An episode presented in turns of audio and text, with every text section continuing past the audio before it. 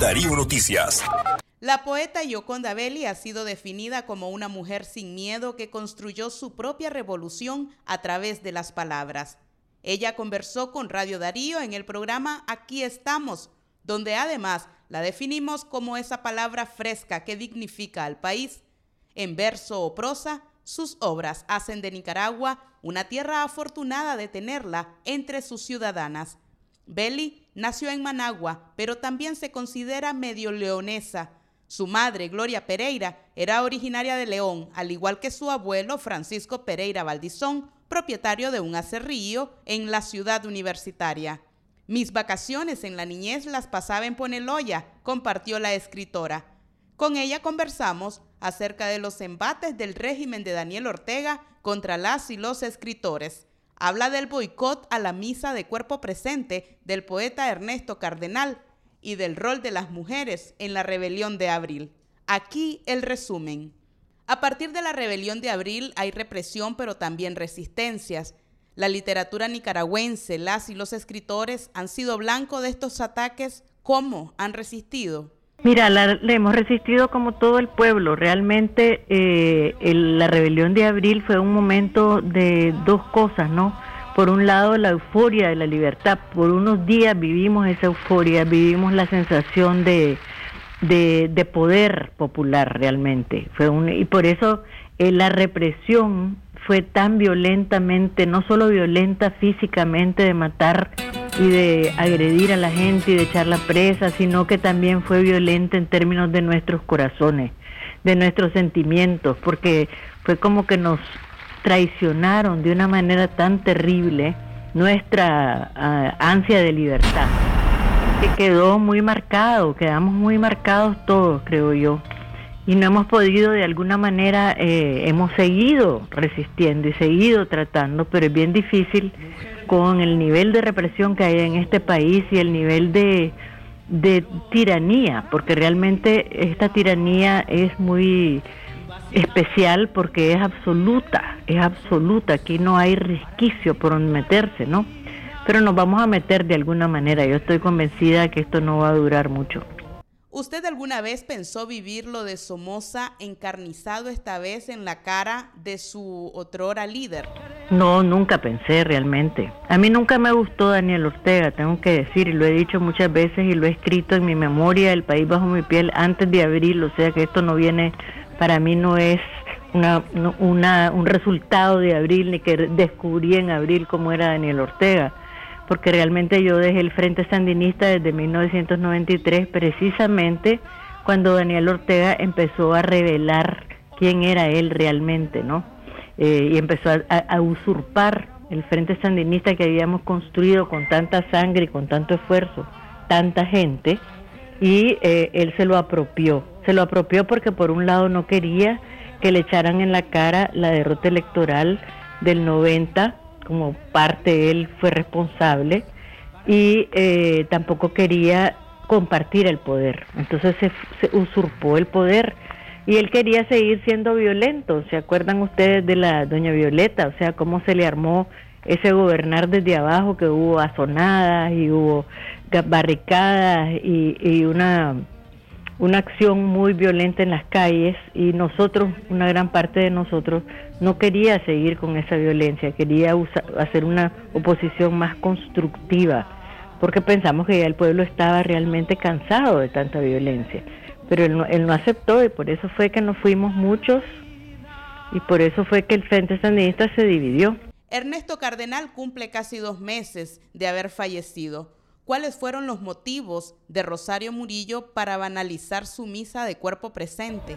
Está la mezquindad más grande que vi jamás, porque realmente Ernesto era un ser muy espiritual, una persona que dejó un legado enorme para Nicaragua, de las personas que más contribuyó con su palabra, con su poesía, a que se conociera la lucha nicaragüense contra la dictadura, un ser humilde, eh, realmente casi que se elevaba, pues al final ya cuando estaba viejito y uno lo veía todo frágil, eh, vos lo veías que iba a ir directo a un cielo especialmente hecho para él, ¿no? Pero eh, la hazaña con que lo enfrentaron fue porque por eso, porque Ernesto tenía esa capacidad de trascender, de que su voz trascendiera y de que su voz se escuchara alrededor del mundo, ¿no?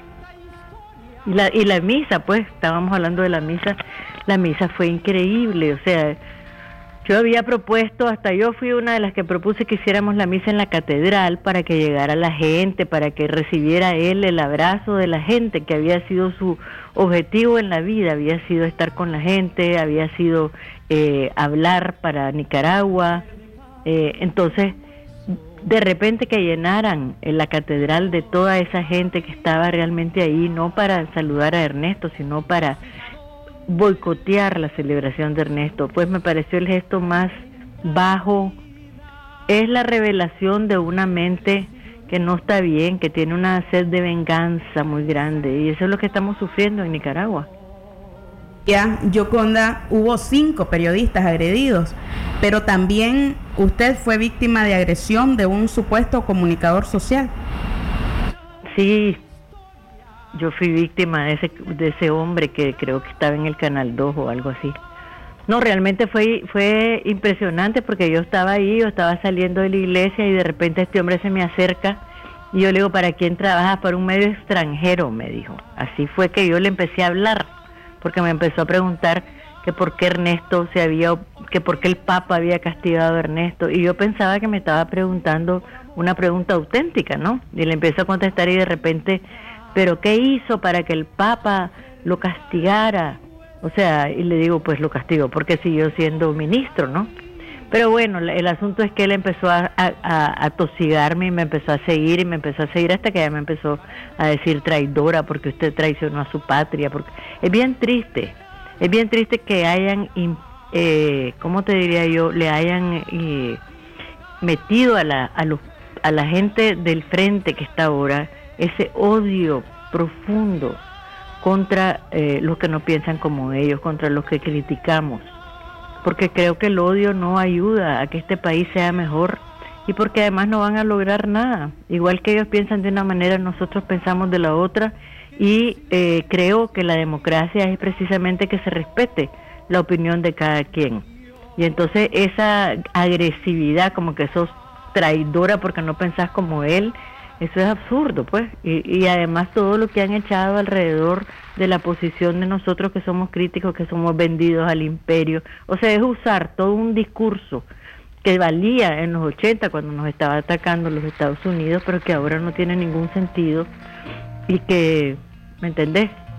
Realmente lo hacen para usar como una, como una consigna contra argumentos que no pueden enfrentar directamente.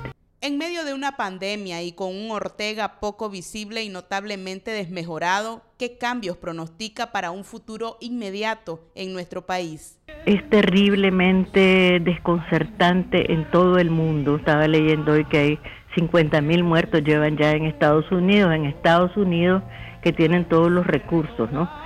Eh, aquí lo más terrible que nos está pasando es que no sabemos.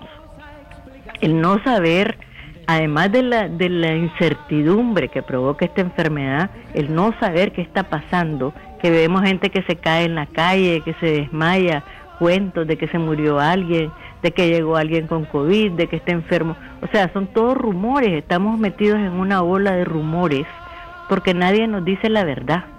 Y eso es terrible. Y eh, eh, yo pienso que esta epidemia va a ser como un terremoto. O sea, ya solo falta que eh, este, esta copa rebase, ¿no? la iniquidad rebase, es la última gota, creo yo que va a ser esta. Eso espero, que sea la última gota. Este, esta gente se está metiendo, o sea, está creando su propia destrucción y con esto la van a terminar de crear, creo yo. Y eh, Daniel Ortega realmente, ¿cómo es posible que no haya dado una conferencia de prensa a su propia gente, a sus propios periodistas?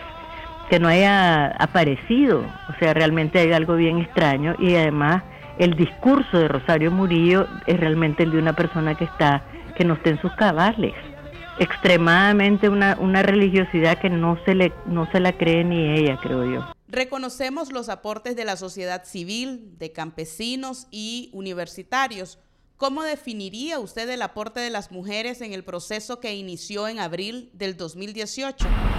Las mujeres somos lo máximo en este país. Creo que las mujeres jugaron un papel extraordinario durante la resistencia, lo siguen jugando. Mira, yo pienso que este mundo que viene después de la pandemia tiene que ser un mundo donde las mujeres tengan un papel mucho más importante. Y en Nicaragua, en la, en la, por ejemplo, en el sector estudiantil, las mujeres tienen una, una presencia rotunda importantísima. En la Alianza Cívica, en LUNAB, en todas las formas de organización de la resistencia, las mujeres han tenido un papel muy destacado.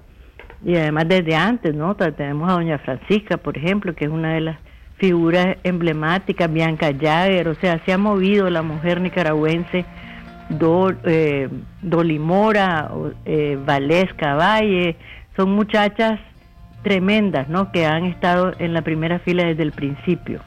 Entonces, yo creo que ahora tenemos que crear una política más feminista en el sentido de cuidar, ¿no? Las mujeres tenemos una una ética diferente, la ética del cuidado que nos viene por la propia biología femenina. Nosotros somos las que damos la vida y cuidamos la vida.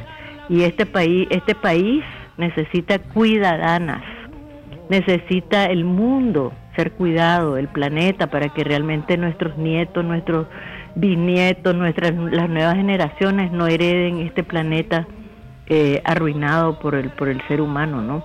Y eh, las mujeres, si te pones a ver en la pandemia, las que mejor han manejado la pandemia son siete mujeres, siete países, la de Nueva Zelanda, la alemana, la finlandesa, la de Islandia, y ya no me acuerdo las otras dos, pero hay a Taiwán, ¿no? Y han sido las que eh, pudieron desde el primer momento poner los el confinamiento, las pruebas, todo, y son los países donde mejor se ha manejado la pandemia. Eso no es casual. Muchísimas gracias, Yoconda. No quiero cerrar esta entrevista sin antes consultarte cómo vive una escritora, eh, la, escritora Yoconda Belli, este tiempo de cuarentena. Mira, yo creo que es bien interesante eh, cómo la gente ha recurrido a la poesía, a las novelas, a los libros, a las películas. O sea, te das cuenta que en este tiempo los artistas eh, estamos contribuyendo enormemente a la humanidad, ¿no? En todas partes, porque estamos alimentando el alma, que es lo que uno sufre en esta pandemia, y se da cuenta que lo que realmente importa no es lo que uno tiene, sino lo que uno lleva adentro.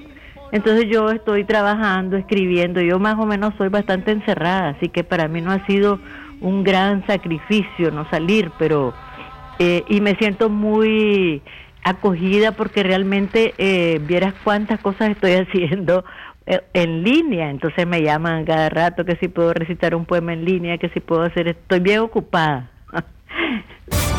Darío Noticias.